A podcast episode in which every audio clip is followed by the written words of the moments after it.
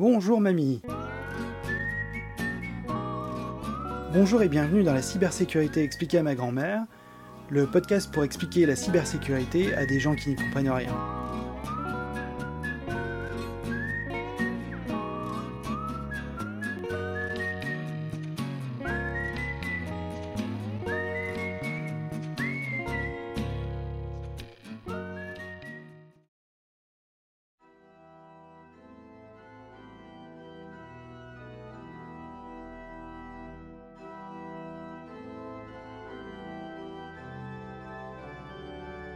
Mes sœurs, mes frères, nous sommes réunis aujourd'hui pour célébrer la Sainte Trinité du Cloud, IAS, BAS et SAS, et ses apôtres Terraform et Kubernetes.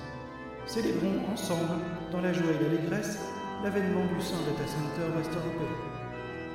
Louons le Seigneur de la virtualisation et ses firewalls, qui nous protège des hackers et nous délivre des vulnérabilités.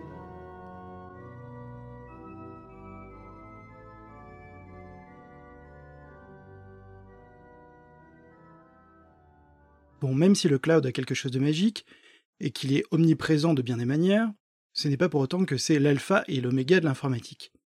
Mais avant d'aller plus loin dans le détail, commençons par expliquer ce qu'est le cloud. Il n'y a pas de date de naissance précise pour le cloud, car il s'agit en fait d'une lente évolution technique qui a pris plusieurs années avant de devenir le cloud que l'on connaît aujourd'hui. En 1994, Netscape développe le SSL, vous savez le fameux petit cadenas avant l'URL du site web. Ça semble être un détail, mais ce petit pas pour la technologie va être un pas de géant pour le commerce en ligne et le développement d'Internet au grand public, avec ses bons et ses mauvais côtés. Et d'une certaine manière, cela va signer la fin de l'Internet d'avant. À partir de cette date, bon nombre de commerces et de services en ligne vont commencer à se développer à une vitesse exponentielle. Entre les années 90 et les années 2000, de plus en plus d'entreprises se lancent massivement dans l'aventure de l'Internet. Tout le monde a besoin d'avoir son site web, pas seulement pour faire du commerce, mais aussi pour exister sur le net. Malheureusement, peu maîtrisent l'infrastructure et la technologie nécessaire pour mettre en ligne un site web ou un serveur mail. Et c'est là où entrent en jeu les hébergeurs. Comme son nom l'indique, un hébergeur est une société qui va héberger votre site web. En d'autres termes, il va vous mettre à disposition un peu d'infrastructure et va s'occuper de toute la partie technique. L'un des plus connus en France est OVH, créé par Octave Clava en 1999, alors qu'il était encore étudiant à Lille. Concrètement, que faisait un hébergeur à cette époque? Si on prend le cas très simple d'un site web, il va créer dans son infrastructure un petit espace qui va vous être dédié. Vous pourrez déposer les fichiers de votre site web par exemple. Mais ce n'est qu'une petite partie de cette infrastructure. Vous n'avez pas un serveur pour vous tout seul, mais vous allez le partager avec d'autres hébergés sur le même serveur. C'est totalement transparent pour vous puisque vu de l'extérieur, votre site web semble unique. L'autre élément important est que vous pouvez commander la mise en place de ce service directement sur le web et surtout de manière automatique. En général, la mise à disposition du service ne prendra que quelques minutes, et ce de jour comme de nuit, 365 jours par an. L'hébergeur, lui, a pour responsabilité de maintenir le bon fonctionnement de cette infrastructure. C'est-à-dire que les serveurs soient mis à jour en temps et en heure, que l'infrastructure physique, c'est-à-dire les data centers, fonctionne correctement, en d'autres termes que les serveurs soient alimentés électriquement et qu'ils soient refroidis correctement. Encore une fois, vu de l'extérieur, mis à part enregistrer votre carte de paiement, vous n'avez pas grand-chose d'autre à faire. Ce cas d'usage montre clairement que vous pouvez parfaitement demander et bénéficier d'un service informatique sans même savoir où il se situe. Avec le boom du commerce en ligne, de plus en plus de data centers ont été créés pour supporter l'augmentation de la demande. Mais certains opérateurs majeurs comme Amazon avaient une problématique un peu différente. Leur infrastructure devait être dimensionnée pour supporter des volumes d'activité très variables. Par exemple, pour la période de Noël, beaucoup de machines sont nécessaires pour absorber le trafic durant cette période que pendant le reste de l'année. Mais que faire avec le surplus des machines disponibles? Eh bien, Amazon a étudié cette problématique de très près et a utilisé un autre levier important dans la genèse du cloud, la virtualisation. L'idée de la virtualisation est en réalité très ancienne. Mais c'est dans les années 90 que la virtualisation a commencé à prendre son essor. La virtualisation permet de faire tourner une machine dans une machine. C'est un peu comme dans le film Inception, où la personne fait un rêve dans son propre rêve. Mais quel est l'avantage de la virtualisation? Le premier avantage est que vous pouvez faire tourner plusieurs machines virtuelles sur la même machine physique, et donc de partager les ressources. Le second avantage est de mettre à disposition cette machine virtuelle à la demande, et ce en quelques clics. mais aussi de les faire disparaître ou de déménager vers une autre machine physique. Et ce, sans la moindre intervention humaine. Tout est fait de manière transparente par le système. Vous pouvez même faire tourner des machines virtuelles avec des systèmes d'exploitation différents, comme par exemple un système Windows sous un Mac ou un système Windows sous Linux. Ce qu'offre la virtualisation, c'est donc de découpler la machine physique de la machine virtuelle, et donc de rendre l'allocation de ressources plus versatile. En d'autres termes, c'est comme si vous aviez un immeuble dont le nombre d'appartements pouvait changer en fonction des besoins. Imaginez que vous avez un immeuble de 2000 m2. Vous pouvez créer deux appartements gigantesques de 1000 m2 ou 20 de 100 m2 chacun. Mais ce qui est encore plus fort, c'est que si deux locataires ayant chacun un appartement de 100 m2 résilient leur bail, vous pouvez réallouer cet espace dynamiquement et faire un seul et même appartement de 200 m2. Cette capacité de s'ajuster en permanence est l'une des caractéristiques du cloud, mais pas le seul. Au-delà de la capacité de pouvoir redimensionner l'utilisation des ressources à la demande, vous pouvez aussi proposer différents types de services, eux aussi à la demande. Car à l'instar d'un appartement, vous pouvez avoir besoin de différents services comme par exemple la surveillance ou les nettoiements. Eh bien, le cloud vous offre une grande gamme de services dont vous avez peut-être déjà entendu parler IaaS, PaaS ou SaaS. IaaS pour Infrastructure as a Service, c'est-à-dire que le fournisseur va vous donner accès à des éléments d'infrastructure, comme des machines, des éléments réseau comme un DNS ou un espace de stockage. Le fournisseur est responsable de gérer ce service, mais c'est vous qui êtes responsable de ce qui tourne dessus. Si par exemple vous installez un serveur web, ce sera votre responsabilité de le gérer. Mais vous pouvez aussi déléguer cette responsabilité auprès de votre fournisseur. C'est ce qu'on appelle le PaaS, Platform as a Service. Dans ce cas, le fournisseur va prendre en charge la maintenance et la gestion de la plateforme, comme pour un serveur mail ou un serveur de base de données par exemple. Vous bénéficiez de ce service sans vous préoccuper de maintenir la plateforme. Le dernier niveau de service possible est le software as a service. Dans ce cas, le prestataire va faire, entre guillemets, tourner le software pour vous. C'est-à-dire qu'il va s'occuper de faire tourner la machine, d'appliquer les correctifs s'il y en a, et de faire des sauvegardes, etc. Si on fait un parallèle avec les bâtiments, dans le cas de l'IS, Infrastructure as a Service, le fournisseur de cloud va vous fournir un appartement vide. Il va vous garantir la livraison de l'électricité et du gaz, mais pas plus. C'est-à-dire que c'est votre responsabilité de monter les meubles, de faire les réparations si nécessaire. Dans le cas du PASS, Platform as a Service, en plus de vous fournir l'appartement, vous avez la possibilité de demander à votre fournisseur de cloud d'installer les meubles à la demande. C'est comme si vous deviez choisir dans un catalogue tous les meubles dont vous avez besoin. Et en quelques clics, votre appartement se retrouve aménagé comme par magie. En cas de problème, le fournisseur va faire les réparations nécessaires, mais vous êtes encore responsable de faire le ménage et de remplir le frigo. C'est-à-dire concrètement que même si les composants sont fournis par le fournisseur, vous devez quand même les administrer. Dans le dernier cas, le cas du software as a service, le fournisseur du cloud va quasi tout faire pour vous. Vous fournir l'appartement, va installer les meubles, va remplir le frigo, faire la maintenance et la surveillance. Bref, il va vous fournir un service clé en main, et vous n'avez plus qu'à profiter de la vue et vous prélasser sur votre canapé. Ça semble génial comme ça, et d'une certaine manière, ça l'est. Aujourd'hui, les fournisseurs de cloud proposent bien plus que simplement le triptyque IaaS, PaaS et SaaS. Mais le cloud peut offrir bien plus. Mais où est donc le problème? Ou plutôt, où sont les problèmes? Si c'est si génial que ça, pourquoi ne pas foncer la tête baissée dans les nuages? Certains pontes du monde de l'informatique, comme Richard Stallman par exemple, pensent que le cloud n'est qu'un effet de mode car il n'est pas concevable de déléguer à ce point la gestion de son infrastructure informatique. D'une part, le cloud est un nouveau paradigme qui permet bien plus de souplesse que l'approche traditionnelle qui consiste à gérer votre infrastructure.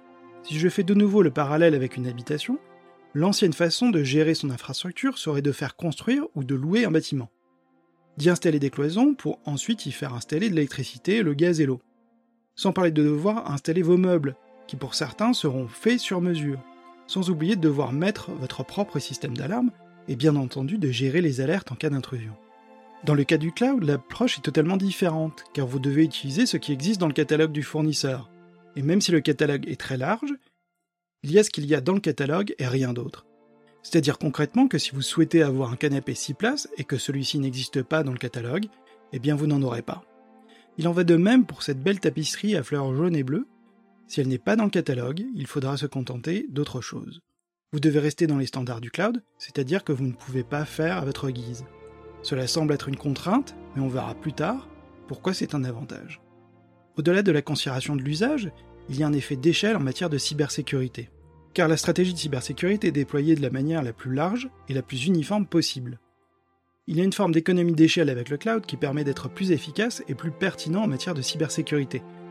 Par exemple, les stratégies de sauvegarde de données sont dans la plupart des cas prises en compte directement dans l'offre du fournisseur du cloud. Par défaut, il y a une stratégie de sauvegarde. Si vous avez un besoin particulier, faire explicitement des sauvegardes dans un data center différent par exemple, vous pouvez le demander à votre fournisseur. Un autre aspect est justement les data centers eux-mêmes. Ce sont souvent des bâtiments ultra sécurisés, nécessitant des investissements très importants. Il y a des générateurs de secours en cas de panne d'électricité, différents systèmes de lutte contre les incendies, bien évidemment des systèmes de contrôle d'accès physique. Il y a même des grandes plaques d'adhésif pour coller au sol les éventuelles traces de poussière que vous auriez pu avoir sous les chaussures. Il va sans dire que ce genre d'infrastructure coûte très cher et qu'il est quasi impossible pour une société lambda de se l'offrir. En revanche, louer un petit coin de ce paradis numérique est à la portée de tous. Dernier point de cette liste, non exhaustive sur les aspects de cybersécurité, dans la grande majorité des cas, les fournisseurs de cloud vous permettent d'appliquer une politique de sécurité de manière uniforme sur l'ensemble de votre parc. De plus, vous avez la possibilité d'avoir une vue exhaustive quasi en temps réel de votre infrastructure. Mais s'il y a tant d'avantages que ça, où sont les problèmes alors? La manière même de concevoir l'innovation dans nos entreprises a changé, car le vrai frein n'est plus le scepticisme face aux nouvelles technologies, aussi disruptives soient-elles, mais le manque d'expérience dans leur mise en œuvre. Parmi toutes les évolutions des dix dernières années, l'avènement du cloud est très certainement l'une de celles qui pose le plus de questions en matière de cybersécurité et de souveraineté numérique. De même, les contraintes de mise sur le marché peuvent être grandement assouplies grâce à la versatilité du cloud qui permet de mettre à disposition rapidement un grand nombre de composants et de services. Certaines entreprises nées avec le cloud, les fameuses digital natives, sont capables de faire évoluer leur système d'information plusieurs fois par jour, contre une fois par mois dans le meilleur des cas pour les autres. Le revers de la médaille est le fait que l'intégration du cloud avec votre écosystème va créer des risques cachés, car votre périmètre, et donc votre surface d'attaque, sera mécaniquement plus grand. A l'instar de Goldfinger qui était attiré par Fortnox, les clouds les plus importants attirent la convoitise de bon nombre de hackers, plus ou moins proches de gouvernements. L'un de ces groupes, Red Apollo, alias Menupass, alias Stone Panda, alias Potassium, alias APT10, pour les intimes, a très largement attaqué les plus importants fournisseurs de cloud du monde depuis 2014. Le 30 décembre 2019, le Wall Street Journal publie un article montrant que l'impact de ces attaques est bien plus important qu'initialement déclaré, et que les clients majeurs ont été compromis. Depuis, bien d'autres attaques ont eu lieu et montrent clairement l'appétence de ces groupes de hackers pour le cloud. Que faut-il penser de tout cela? Faut-il jeter le bébé avec l'eau du bain? Comme toujours en matière de cybersécurité, ce qui est vrai aujourd'hui ne le sera pas forcément demain, même si vous prenez la meilleure des décisions à cet instant, elle ne sera bonne que dans un contexte qui évolue en permanence, et elle a donc tôt ou tard toutes les chances d'être invalidée. C'est peut-être là le vrai dilemme qui va nous occuper les dix prochaines années. Le cloud offre une multitude de possibilités que personne ne peut ignorer. Mais si les fournisseurs de services cloud ont une responsabilité prépondérante en matière de sécurité, c'est une condition nécessaire mais pas suffisante à un niveau de sécurité adéquat, car leurs clients ont eux aussi une responsabilité qui est tout aussi importante. Par construction, les menaces évoluent plus vite que le niveau de défense. Le cloud n'est donc pas le saint Graal en matière de cybersécurité, bien au contraire. En revanche, si l'intégration se fait avec du bon sens, si vous gardez à l'esprit que la cybersécurité est un sujet à géométrie variable, qui nécessite des compétences spécifiques, des moyens humains et matériels, et qu'en plus vous limitez vos risques avec des outils adaptés, alors vous pouvez très certainement profiter de ce formidable levier, suffisamment long pour soulever le monde, qui est le cloud. Mais quels sont les risques exactement? On a trois problèmes. Trois problèmes? Eh ben ça fera trois bitcoins. on n'a pas d'argent. Ça, se fait quatre problèmes.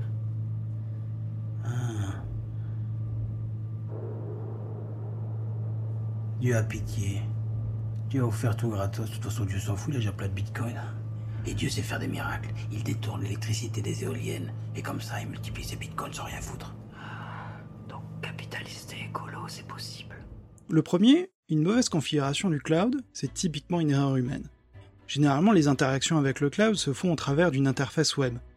Vous allez sélectionner et instancier des ressources dont vous avez besoin, comme une machine par exemple. Cette action est extrêmement simple à réaliser. Mais par défaut, certains paramètres ne seront peut-être pas ce que vous souhaitez. Par exemple que cette machine soit atteignable depuis Internet directement. Quand vous n'avez qu'une machine à gérer, c'est assez simple. Mais quand vous avez plusieurs dizaines, voire plusieurs centaines de machines, là ça peut devenir beaucoup plus compliqué de ne jamais faire d'erreur. C'est même, je pense, simplement impossible. En plus, si vous travaillez à plusieurs, comment s'assurer que quelqu'un d'autre ne va pas changer certains paramètres de la configuration? Le seul moyen de s'en sortir, c'est de pratiquer ce qu'on appelle l'infrastructure as code. Cette méthode permet de décrire l'infrastructure dont vous avez besoin et de demander au cloud de le créer tel que décrit dans votre code. Plus besoin de cliquer sur 15 boutons dans des écrans différents. Tout est défini dans votre code. Cela offre plusieurs avantages.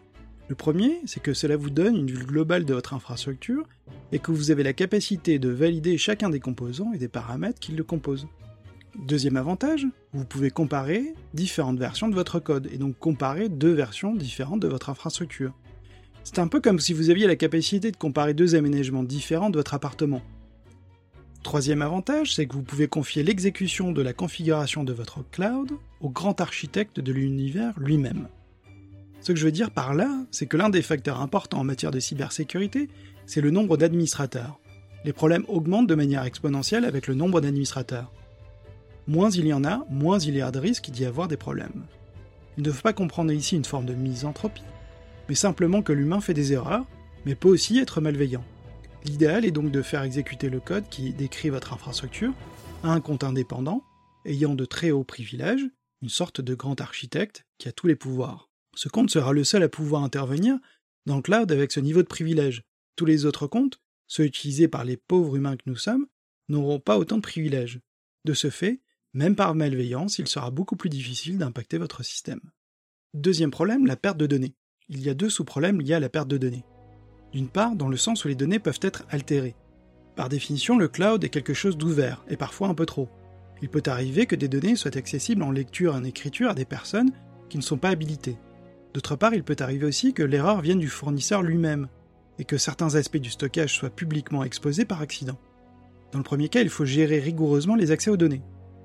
Pour le second, mis à part chiffrer vos données et faire confiance à votre fournisseur, il n'y a pas grand-chose à faire.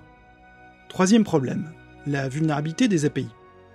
Dit comme ça, il y a peu de chances que ça vous évoque quoi que ce soit. Il est devenu assez rare que les systèmes d'information travaillent en totale autarcie. Dans la très grande majorité des cas, ils ont besoin de communiquer les uns avec les autres, c'est-à-dire échanger des données, mais aussi de faire effectuer des actions. C'est un peu comme si dans un bâtiment vous deviez ajouter des portes et des fenêtres pour faciliter les interactions avec l'extérieur. Chacune de ces portes aura une attribution particulière, comme par exemple avoir des entrées de service pour les employés, alors que les clients seront accueillis par une autre entrée. Il en va de même pour les fenêtres. Certaines seront de larges baies alors que d'autres seront simplement là pour faire entrer de l'air.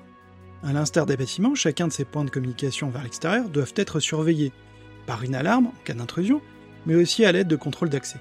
Par exemple, la porte de service n'est accessible que par les employés porteurs d'un badge. Alors que pour les clients, ils vont se présenter à l'accueil, où le contrôle sera différent. Eh bien, les API sont les portes et les fenêtres de votre système d'information. API pour Application Program Interface, ces interfaces permettent de rendre un service accessible depuis l'extérieur. Et là, il y a deux problèmes majeurs à traiter. Le premier est que même si cette interface est exposée au monde entier, seules les personnes autorisées à l'utiliser pourront le faire. C'est le cas des portes de service uniquement accessibles par les employés et non pas par les clients. Le second problème, c'est que ces interfaces sont potentiellement vulnérables. Car comme toujours en matière de cybersécurité, tout est vulnérable d'une certaine manière. Plus il y aura d'interfaces et plus ces interfaces offriront de fonctionnalités et de possibilités de traitement, et plus votre surface d'attaque augmentera. C'est comme dans un bâtiment, plus vous avez de portes et de fenêtres, et plus vous avez de chances de vous faire cambrioler. Cette liste de problèmes techniques n'est pas exhaustive, loin de là. Mais les problèmes qui y figurent sont typiquement des problèmes de cybersécurité rencontrés dans le cloud. Ce qui est essentiel de comprendre, c'est que protéger votre business est avant tout protéger vos données. Et là, d'autres considérations peuvent apparaître dans la discussion. Au-delà des considérations purement techniques, il existe aussi des considérations bien plus géopolitiques. Comme expliqué précédemment, les offres de services cloud que l'on connaît aujourd'hui sont l'aboutissement d'un lent processus démarré il y a quelques années. Même si en informatique les choses peuvent sembler bouger très vite, bien souvent le fondement de ces changements sont bien plus anciens. Et c'est bien là le cas du cloud. Les technologies du cloud ont été initiées par de grands leaders du cloud d'aujourd'hui comme Amazon il y a de nombreuses années. Et ce, bien avant les Européens, il faut bien le reconnaître. Ce qui a donné à nos amis américains une longueur d'avance. Même si depuis 2011 la France et l'Europe se sont engagées dans de sérieuses initiatives afin de combler leur retard en matière de cloud, force est de constater qu'il demeure deux problèmes importants en matière de souveraineté numérique. D'une part, la localisation des données. En utilisant un service dans le cloud, vos données vont de facto se retrouver dans un data center quelque part sur le globe. Mais qu'en est-il de la localisation et surtout des lois applicables dans ce contexte? Par définition, Internet n'a pas de limite, et le cloud n'échappe pas à la règle. Fort heureusement, la majorité des fournisseurs de solutions cloud vous offrent la possibilité d'indiquer la zone géographique dans laquelle vos données seront stockées. Ce qui est une condition nécessaire mais pas suffisante en matière de protection des données. Effectivement, il subsiste deux problèmes à cet égard. Le premier est que même si la réglementation s'est largement renforcée quant au traitement des données personnelles grâce à RGPD, il y a encore de nombreux cas et de condamnations montrant que certains fournisseurs ne respectent pas cette réglementation. Comment s'assurer que le fournisseur tient bien ses promesses d'un point de vue réglementaire? Le second point concerne la technologie elle-même. En utilisant des services cloud, vous déléguez la gestion de ce service à un tiers. Mais en même temps, vous créez une dépendance envers lui. Si vous n'avez pas pris en compte cette dépendance et établi un plan de sortie, vous serez contraint à toutes les évolutions, quelles qu'elles soient, de votre fournisseur. L'ajout ou la disparition de certaines technologies, mais aussi l'évolution tarifaire. L'une des solutions est justement d'utiliser l'infrastructure as code et de se donner la possibilité de basculer d'un fournisseur de cloud à un autre. Ouais, enfin, cloud ou cloud, ça change pas la compote. hein. Et toi, t'as fait quoi, Bertrand? Moi, je me suis baladé dans la campagne. Ah, ça m'a fait un bien fou.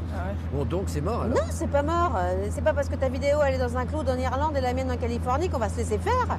On, on va aller chercher nous-mêmes, ces putains de vidéos. C'est ça qu'on va faire. Ouais, mais. Et on, on a, on a pris le rond-point de Leader Price. On va pas se faire emmerder par deux data centers. on- Mais oui, mais t'es- Vous l'avez compris, le processus de mise en orbite de nos infrastructures informatiques vers le cloud a été lancé depuis quelques années. Peut-être trop en avance de phase par rapport à l'absence de régulation. On peut aussi se poser la question sous l'angle de la souveraineté et de la résilience d'un point de vue économique. Cela dit, gérer chacun son propre data center n'a aucun sens ni économique ni environnemental. Même si, il faut bien le reconnaître, l'usage massif de ces centres de calcul ne vont pas dans le sens de la réduction de notre empreinte carbone. Le cloud est et restera un moteur fondamental de l'évolution du monde numérique dans lequel nous vivons. Mais c'est à nous de rester vigilants et d'en faire un paradis et non un enfer. Merci d'avoir écouté cet épisode. Pour le préparer, je me suis inspiré d'un auteur extrêmement prolifique sur le sujet. Ce n'est pas un informaticien car il s'agit d'Amel Kataruzza, qui est professeur à l'Institut français de géopolitique.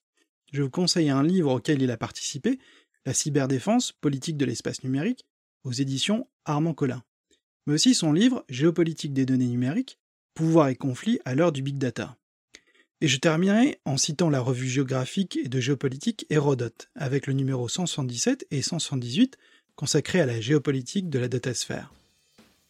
Et surtout n'oubliez pas, certaines personnes pensent que la cybersécurité est un enjeu de vie ou de mort, c'est bien plus sérieux que ça.